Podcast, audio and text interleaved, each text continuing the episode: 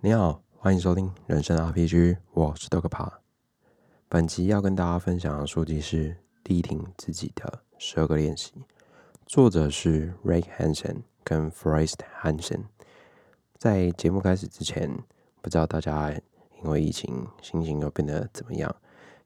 有些人可能会过于担心，那有些人可能还是保持一样的心情，又或者是有些人已经觉得啊要共存了，就来吧。不管大家心情如何，就是希望大家还是能够保持健康跟喜悦的情绪。那乐观呢，也是情绪的一种，是我们常见的一个关于关于人的一个形容词。但有些人在你认识的时候，你会发现到他们拥有一个别人没有的一种乐观态度啊。我某种程度上也是这样的人。那你可能以为他们是天生的，但我认为所谓的乐观，其实可以透过一些后天的练习。来达成，就像本书的英文书名是 Resilient，那英文的拼音叫做 I S I L I E N T，那在英国剑桥词典内的英文翻译是，在遭逢困难或挫折后，能够快速返回当初好的状态。那所以我们要如何达成呢？作者透过了十二个章节来探讨乐观的练习。引领我们改善自己对情绪的态度，那进而让自己成为更乐观的人。那首先第一个章节是慈悲，这个章节说明到多数人在多数时刻对待他人其实都比对待自己还要好。那其实本章节所指的慈悲，并不是他人，指的就是自己。有时候我们对待自己哦，就是太过于严苛，那设下很多的一些艰难的目标，想要达成。可能变得更帅、更有钱，或者是更有知名度等等的，所以也让自己对待自己变得越来越严格。那在面对自己的时候，我们就很像我们在面对他人一样，就是不要去设下太多的条件跟要求。我们在看待自己时，多少都会用一个比较哈口的态度去面对自己的部分，因为有时候那些不足的部分是会被放大的。那作者认为，每一个人其实都会多多少少拥有缺陷。那这个其实是很正常，更重要是我们在过程中要学会是抚慰自己的缺陷。那抚慰缺陷的方法，首先就是要先接受目前拥有的现实。接受现实之后，我们才要往前下一步迈进的机会。因为你什么都不接受啊，其实你要往前走，某种程度上根本是不可能的，因为你根本不知道自己现在到底是什么样子。那所谓的接受现实，某种程度上就是用心于当下。也就是我们一般人所说的“活在当下”这个概念，接受这样的自己，我们才有往前迈进的机会。那更重要是书上所说的，更重要是我们的每一个下一分钟，这才是我们有能力去改变的时刻以及时机。那接下来第二个是正念，透过慈悲的方法对待自己之后，我们的思维可能会产生一些改变。那这个时候。我们就需要正念的协助，使得我们变得更好，以及更加乐观。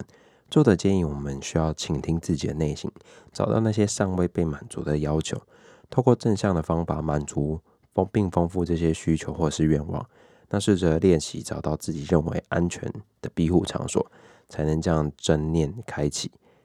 那另外正念所需要的是我们在面对任何时刻都能保持一个开放的态度，那并且能接受任何情况的发生。随遇而安的心情来看待所有遭遇到的情况，能够拥抱幸福的人，多半就是透过这种开放的心态来达成的。那这个篇章，另外作者也有告诉我们，人类的三大需求分别是安全感、满足感以及连接感。试着去拥抱我们这些需求，因为有时候我们会因为不同的时空环境，那造成这些需求没有被满足，变得是说我们可能以为我们没有办法再去拥有这些感受。试着去找到那些会就是正常的需求，那并且去拥抱这个需求。而我们在面对一些糟糕的时候，我们总是会放大那些感受。那作者建议去忽略那些我们被放大的负面感受，集中在日常生活中你忽略的那些美好回忆。那些美好回忆可能就是一个很渺小的堆叠，但有时候就是被一个很大的一个负面情绪所影响。所以抛开那个负面情绪。我们或许会能感受到更多的正向的回馈。第三个是学习，那作者鼓励我们去多参与活动，从中学习到一些比较特别的经验，透过这些经验扩大感受。那作者建议我们可以学习一些更多的正向回馈。我觉得学习某种程度上是一个人一直必经要去做的事情，因为如果没有持续学习的话，其实某种程度上人好像就死掉了。所以还是可以的话，躺在棺材之前能学多学啦哈。那么在这个章节当中，作者提供了五个方法来丰富我们学习的经验。首先是加长时间。透过延长时间，使神经元彼此能够有更多时间去沟通。接着是强化，可以提高情绪来吸收我们的学习经验。第三个是拓展，找到学习中其他的一些感受。第四个刷新，找到相同或者是类似体验的中心的感受，就很像说你有一件事情从事去重复去执行，但会带来一个新的感觉。第五个是重视，厘清你学习的一些体验跟过程，和还有你的学习对象，以及你为什么去学习这个体验的原因。那么在学习时，学习的方向是一个很初始的问题嘛？因为我们是一个很要先聚焦做什么才去学习。那作者表示，我们可以去学习我们目前最需要的力量，透过扩大自己的能力，来让自己能够拥有更正向的情绪。那么资源也是一个我们需要关注的面向。透过不同的面向来去向我们学习我们所想要的学习目标，而学习的重点也是一个我们值得思考的地方，因为我们在不断的过程当中，我们可能会因为一些现实的考量，忘记我们应该关注的本质。有时候我们取取得了一些金钱或地位之后，我们会去忽略到我们更深层的东西，因为那个可能只是我们想要满足那个最终目标的过程，所以。有时候我们要去 focus 在一个过程当中的体验，而不是我们其实当中去追求那些目的，因为有时候会让我们忽略自己真的想要做什么。所以吸收学习体验带来的一些经历，而不是一些结果或者是条件上的问题。第四个章节，恒毅力，如何持续钻研或努力成就一件事情。在目前的社会或者是一些生活样态中，成为一个很大的挑战，因为我们现在有太多一些很就是一些频道或者是一些可能性，你去接受一些新的知识是相当快的，不像以前我们可能上一辈，他们可能 focus 在自己的领域就会 focus 很久。那对于作者而言，持续努力的去做一件事情，也能拓展我们的正向情绪。在一件事情遭遇困难的时候，我们可以尝试去。解决其他的一些困难性，然后找到其他方法，那不要去愣在原地束手无策。那对于跑持续保持恒毅力，作者建议我们可以延迟满足自己，就像小时候的，就是以前儿童实验棉花糖。我相信这个在这个科学上是一个蛮厉害的一个实验过程。那我相信，就是这个样的过程中，对一般人是很大的挑战，因为很多人就是及时行乐的路线嘛，所以你要他延迟满足，这是一个很大的一些 challenge。那我觉得是可以透过后续去养成的。那现今的生活中，我们遭遇到的一些情况或挫折，很容易因为其他的一些成功的可能性，使我们半途而废。可能就好像说，哎，你看 YouTube 的。一些频道，你可能做得出一些东西或什么的，但你会发现到，可能你要再往更艰深的领域往下钻研，你会发现啊，这好难哦，好难，所以你就跳了，然后你就往下一个你觉得初步很简单的东西去学习。可是这个概念某种程度上就是有点危险了，因为它没有办法让你去专心的去做一件事情。所以这样子的话，作者认为我们要去试着理解我们当初坚持的感受以及想法。那透过这样的方法，让自己在原本的道路上，或许你可以稍微再跟一下，跟一下，有时候就过。那有时候我们会因为懒惰或者是拖延，忘记自己原本该做的事情。作者就建议我们，我们应该关注在现在能做什么，而不是明天能做什么。因为这对拖延症的人应该多少会有帮助。因为我们总是会觉得，哎，明天还有明天，但有时候我们会去忽略，到底还有多少明天我们可以去掌握。接下来第五个章节是感恩。感恩是个能够拥有快速让自己拥有正念感受的一个方法。有时候我们会因为注意别人所拥有的而忽略自己所掌握的。嫉妒的呃，嫉妒别人的好运，有时候就是会忽略自己的幸福。这是书中说的一句话，我觉得蛮认同的。同理，自己所拥有的一切，那试着去感受自己的努力。那作者在这个章节提供了三个方法，可以让我们去练习感恩。第一个是随遇而安，第二个是放手，第三个是敞开心胸。相信看到这些文字，大家都能知道说，如何如何透过自己的方法去执行。那除了对自己感恩外，透过对别人的感恩，我们也可以感受到正念的回响，为他人感到感高兴或对别人感恩，都是能够体会到正面情绪的一种做法。那作者也说明，为了他，那为他人感到高兴，其实就是利人利己。你跟彼此都能够在正向的回旋中变得更好。更重要的是，我们心中能够拥有被关爱的感觉。那接下来第六个，自信。相信大家在充满自信的时刻，内心都会有个非常正能量的感觉。希望大家这种感觉时刻是多于没有自信的时候。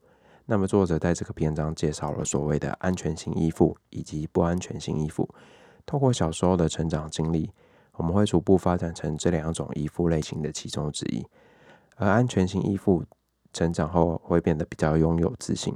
不安全型依附的人则会变得相反，所以如果你自认是自己比较偏向不安全依附的人，作者建议让自己的内心找到一些被关爱的感觉，也能慢慢找到那些所谓的安全感，进而变成有自信的人。那作者也表示，帮助他人某种程度上也能增加这种所谓安全型依附的感受。有时候我们在跟自己对话过程中，也会去检讨一些自己不足或者是比较缺乏的事情。那作者认为要去排除这个无谓的想法，对抗我们那些可能认为自己不够好的声音，透过正念去抗衡那些内心的批评，然后试着让自己变得更有自信，而这样的过程也能带来更多的良好以及正向的体验。第七个章节是冷静。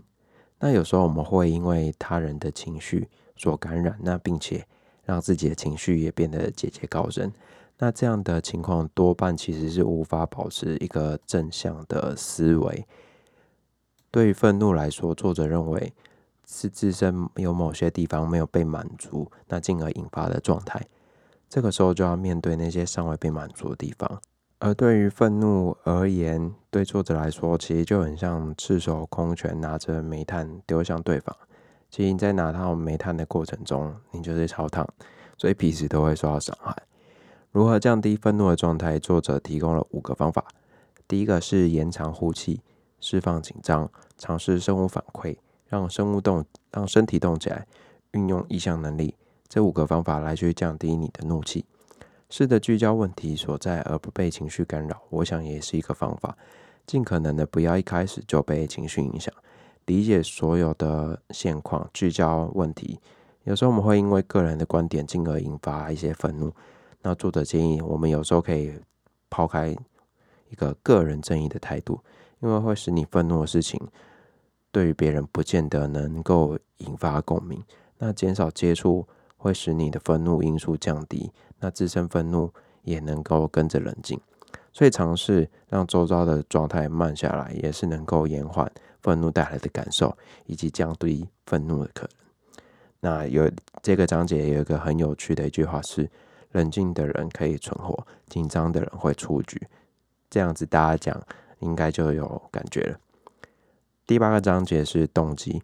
那么人在做一件事情，通常会有一个理由或者是原因驱使这个人完成这件事情。动机强烈跟有执行力也成为一个保持正向的一个方式。探究动机时，作者认为喜欢跟想要是两种截然不同的概念。想要的背后隐含了一个欲望的成分。那喜欢多半是纯粹的喜欢的一件事情。那么作者认为，只有单纯的喜欢才能够去摆脱所谓的欲望。然后在多数时刻，我们其实有时候也无法欣赏我们已经拥有的事物，毕竟我们已经拥有这项事物了。那这也会影响我们的正向思维。另外，动机带来的后续行动，多数都是正向的状态，但是在一些特殊的情况下。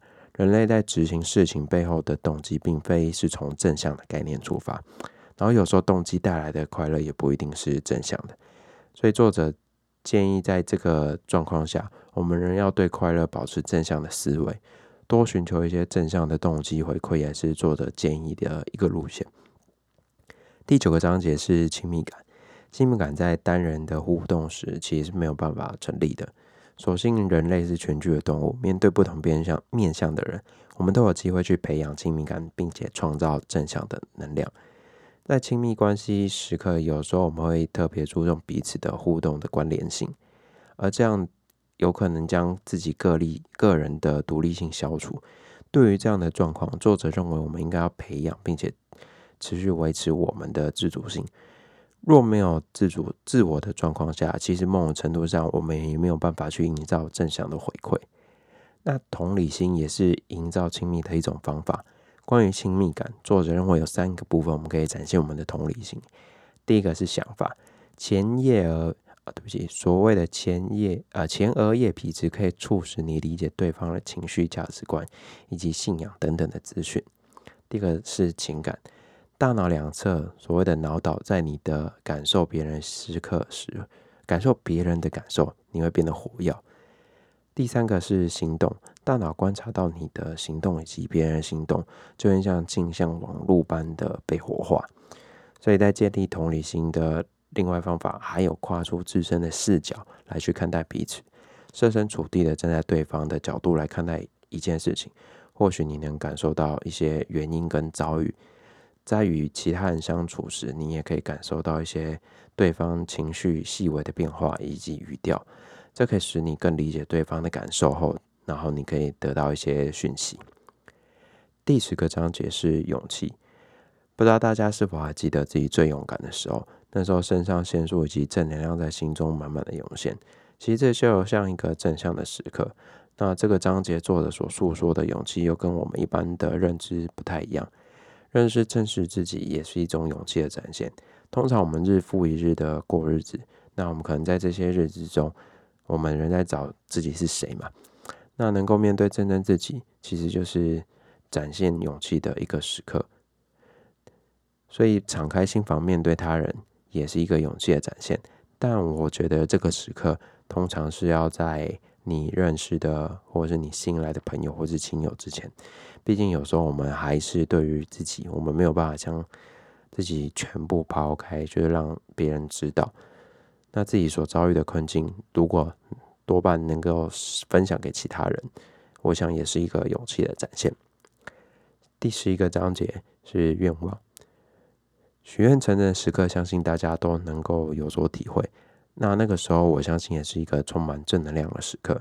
那我们在许愿的时候，都会期待在未来。的某一天能够实现，所以前往展望的时候，我们内心多少能激起正向的回馈，因为活着就是走向未来嘛。书中传递这个概念，我相信也是能够认同的。但活就是我们还是要基于活在当下，我们才能够展望未来。那有些时刻，我们会认为愿望是没有办法实现的，在这个状况下，我们就会去忽略这个愿望的可行性。作者认为，我们还是要去勇敢的去许愿，不要因为无法成真就不去许愿跟实践。可能在实践愿望的过程中，我们会遭遇到一些困难跟感跟挫折，但积极的许愿搭配执行，就机会去完成。在过程中遭遇到失败，其实是很正常的，因为失败的人真的太多了。所以某种程度上，你并不孤单，而越能够去承担过程中失败的人，其实越有机会去实践这个愿望。所以在实践的过程中，作者建议善用自己的时间去达成这个愿望，并且聚焦在这个所谓梦想的本质上。许愿的过程，某种程度上也是希望自己变得更好嘛。所以作者认为，拥有这样的概念，就是能够拥有许望、许愿望的人，通常都会比较快乐。那最后一个章节，第十二个章节，慷慨，施比受更有福。我相信大家都是听过的。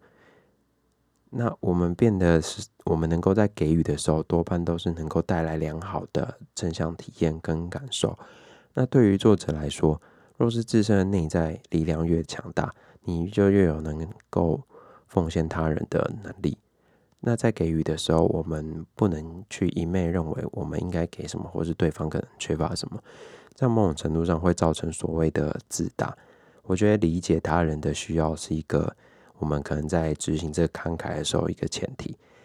那这个章节另外提到的一些概念，我认为其实有点跟慷慨不同。我认为比较偏向是宽恕，因为有时候我们在别人犯错的时候，或是影响我们的时候，我们多半没有办法去原谅别人一些行为或是举动。但作者认为，在能力范围下，我们应该去原谅他人的一些过程，这个是一个慷慨的反应。其实原谅自己也是如此，又或者说，我们有时候在原谅自己比原谅一个人、其他人还难，所以试着。自己能够给予的可能性，然后宽恕彼此，都是一个慷慨的模式。那作者也说明了，其实我们人类终将一死，或许可以透过慷慨来获得一个正向的回馈跟体验。好，以上书就我们就谈到这边。那希望大家能够透过这十二个面相，来让自己变得更加的拥有正向的情绪以及乐观的感受。那我对于我自己来说，我本来就是比较欢乐的。所以，如果你可能不知道怎么做，你也可以来找我哦。我们让你知道，就是一个多 happy 的人生。虽然有时候你会觉得这个遇到一些挫折或者是一些情绪上的感受，多半你会觉得很不舒服。但我自己对我自己来讲，我可能就是一个睡一觉，隔天就忘记的人，因为我没有办法多想太多，因为人生过去就是过去。所以积极的往前看，我觉得也是一个很好的过程。但就是我们要尝试把一些过去可能不好的一些遭遇或感受，就把它放在那一天就好了。但我觉得这也是需要练习的。某种程度上，以前的我跟现在的我多半还是有一些不同。但我觉得这也是透过一个后天的学习跟调整，慢慢变成现在的自己。好，感谢大家收听，希望大家就是在面向接下来过年的时候。